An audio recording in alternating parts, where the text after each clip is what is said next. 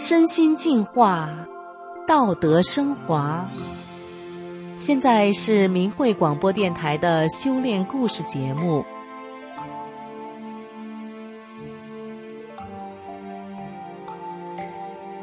听众朋友您好，人人都知道家家有本难念的经。今天我们故事的主人公，家庭矛盾也是相当错综复杂，但是。他却能够游刃有余的和所有人融洽相处，还能帮助其他人化解相互间的矛盾。他是怎么做到的呢？下面就让我们一起来听听他的故事。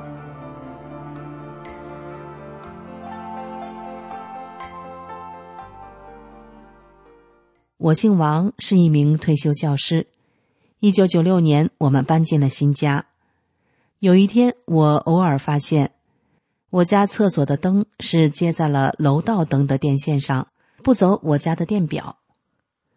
我和丈夫都在窃喜，觉得摊上便宜了，别人还发现不了。我丈夫更是把电冰箱、电饭锅的电线都接到了这条线上，这样就可以少花我家的电费了。而就在这一年，我开始修炼法轮功了。这个功和其他的气功不一样。其他气功只是练动作，并不要求练功人必须提升道德品质。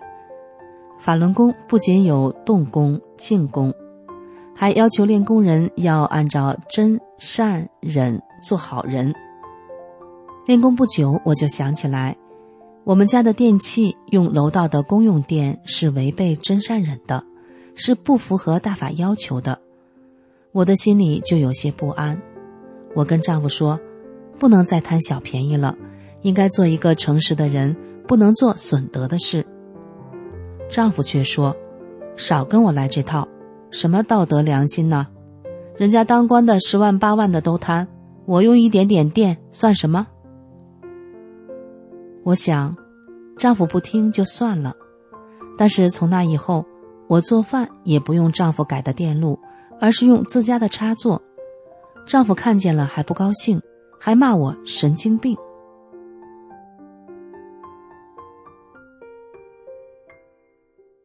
丈夫经常查看我家的电表，说：“我们家不怎么用电，怎么电表走了那么多字儿了？”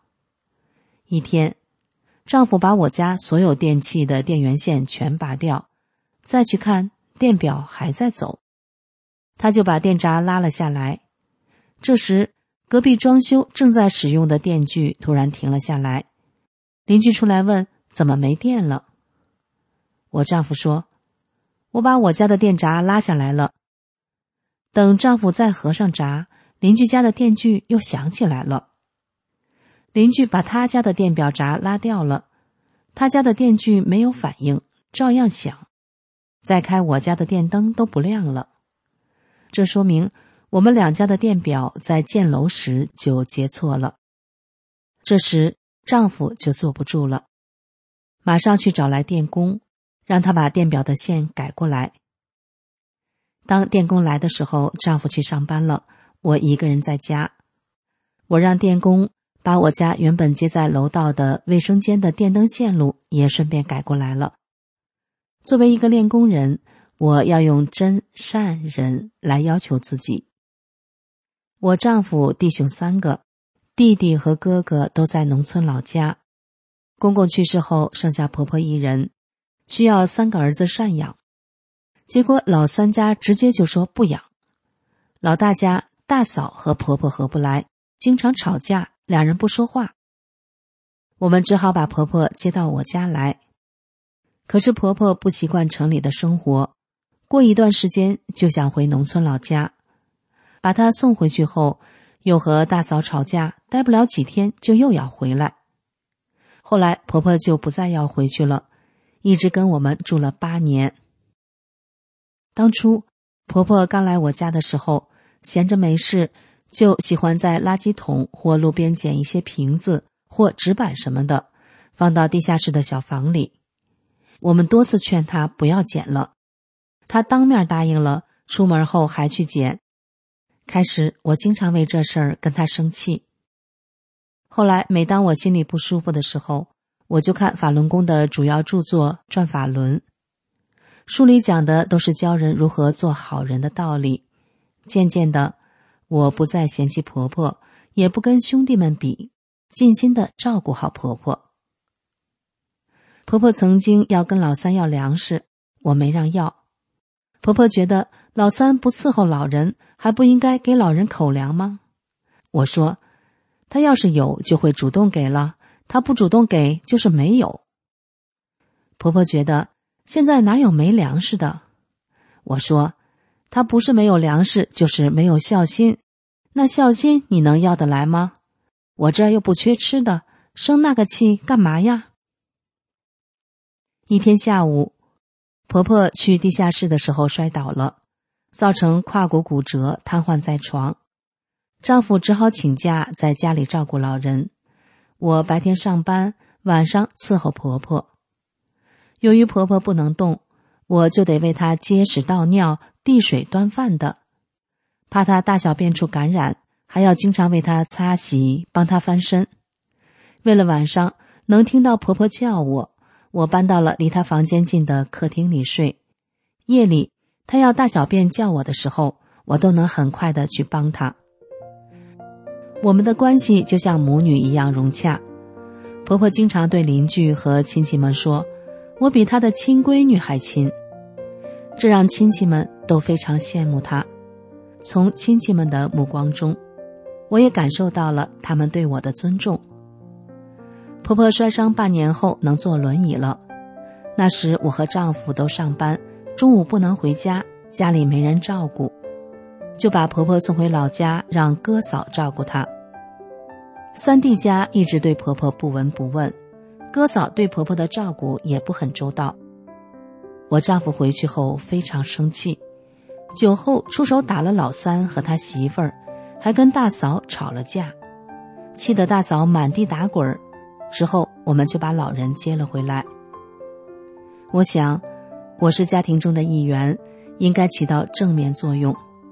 就想抽时间回老家和大嫂聊一聊，劝劝大嫂。丈夫的话我只能听一半，因为我知道他说话水分很大。果然，大嫂见到我后，没说几句就提起了这件事，越说越生气，泣不成声。手脚冰凉，手指都抽到一起了。我使劲搓着她的手，宽慰着大嫂。不出所料，丈夫真的说了不少伤人的话，快要把大嫂气死了。大嫂把出嫁的小女儿叫回来，把事情的前前后后给女儿说了一遍。她对女儿说：“妈把你叫回来，是想让你知道，如果今天妈死了，你要知道我是怎么死的，是你叔叔把我逼死的。”我对大嫂说：“嫂子，你快消消气儿。我跟他一起生活了三十年了，我了解他，他是一个刀子嘴豆腐心的人。你看他平时心眼挺好的，一旦耍起浑来，什么难听说什么。我要不是学了法轮功，我早就疯了。原来我满脑子都是他伤害我的话，而且我不断重复，让自己记住我恨他。那日子太痛苦了。”我现在心里有了大法，渐渐的就把他伤害我的话从脑子里删掉了，不存了。我原谅了他，只记住他对我的好。这时反过来再一看，也正好把那块心病挖出去了，自己也解脱了。以后他再说一些混话，就伤不着我了。我根本不拿他的话当回事儿，只当耳旁风。你要是抓住他这些没用的东西不放。把自己气死了，多不值得呀！大嫂的脸上表情轻松了许多。大嫂说：“因为她身体不好，胸口疼，坐骨神经引起腰疼、腿疼，胳膊没劲儿，不能洗衣服，也伺候不了婆婆。”我说：“你把你的身体情况告诉他们，他们不就不怪你了吗？大嫂说：“无论我多难受，你哥从来连问都没问过我，假装不知道，我才不给他说呢。”几个小时的聊天，大嫂的气消了，还给我说了婆婆过去的一些让她生气的事儿。我劝大嫂不要跟老人一般见识，我们也不像她那样做人。大嫂最后说：“好吧，就原谅他们了，让婆婆回来吧。”后来我一个人再去大嫂家时，大嫂第一句话就问：“婆婆怎么没回来？”她说：“回来着没有？”其实。我这次回去，只是想看看大嫂怎么样了。他这样一问，我就知道大嫂真的变好了，不生气了。为了让大嫂心里踏实，我就说了些让她爱听的话。我说：“我跟婆婆说，我先回去看看家里忙不忙，不忙再把你送回去。”婆婆答应了。大嫂说：“我给你说句心里话吧，我的心里最难受的是。”公公去世前问了我好几次，说：“我走了，你妈怎么办呀？”我说：“爸，您放心，有我吃的就有他吃的。”现在没想到闹到这种地步，他哥俩都嫌我对婆婆不好。其实走到这一步也是婆婆逼的。我想起她做的那些事儿，我就生气。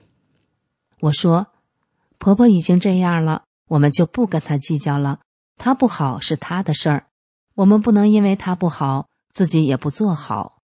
善恶都是有报的。大嫂说：“让婆婆回来吧，我已经答应公公了，我得做到。”我说：“那好吧，等凉快了把她送回来，也了了你的心愿。你身体不好，不能让她长时间在这住，冬天冷了，我再把她接回去。”大嫂笑了，满意的点点头。因为修炼真善人，所以我有了更大的宽容的心态，因此也能更善意的去理解别人，也就更能维系好夫妻、婆媳、妯娌、兄弟以及亲戚之间的关系。修炼法轮功不仅让我自己和家人受益，就连我在学校也影响了学生。我修炼之后，对工作从来不敷衍，对教学负责。对学生负责。有几年我当班主任，班里有贫困生交不上学费，又拿不到奖学金，我经常先帮他们把学费垫上，等他们拿到奖学金或家里有钱之后再慢慢还我。有一个来自山区的女学生，我见她很少换衣服，于是我就把我的旧衣服送给她穿，有时也给她买新衣服。更重要的是。在我的影响下，这个女生也成为了一个极有爱心的人。有一年，他们班同学毕业后回来聚会，这个女生找到我，开心的告诉我：“老师，您不知道，我现在是我们县的红人了，谁都知道我。有一次开大会时，让我做报告，交流教学经验。我演讲的题目是‘爱的传递’，您知道吗？”我的爱就是您传递给我的，是您给我们的爱深深的感动了我，我要把爱传递下去。在我快退休的时候，有一次几个老师一起聊天一个老师说：“王老师，那天主任在办公室夸你了。他说，王老师要退休了，以后这么好的老师上哪儿去找啊？”退休前，主任几次找我谈话。说想返聘我继续给学生上课，可是我因为八十多岁的母亲病了，需要人照顾，所以只能答应他上一个学期。我之所以能够得到家人、领导、同事、学生的尊重和肯定，都是因为法轮大法，在实践真善人的过程中，改变了我的心，影响了我的待人处事。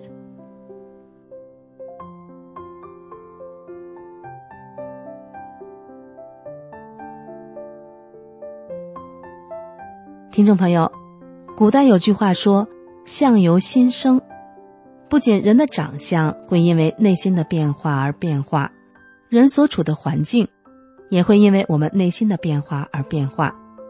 今天这个故事，是不是很能说明这个古代智慧呢？好，今天的故事就为您分享到这儿了，感谢您的收听，我们下次再见。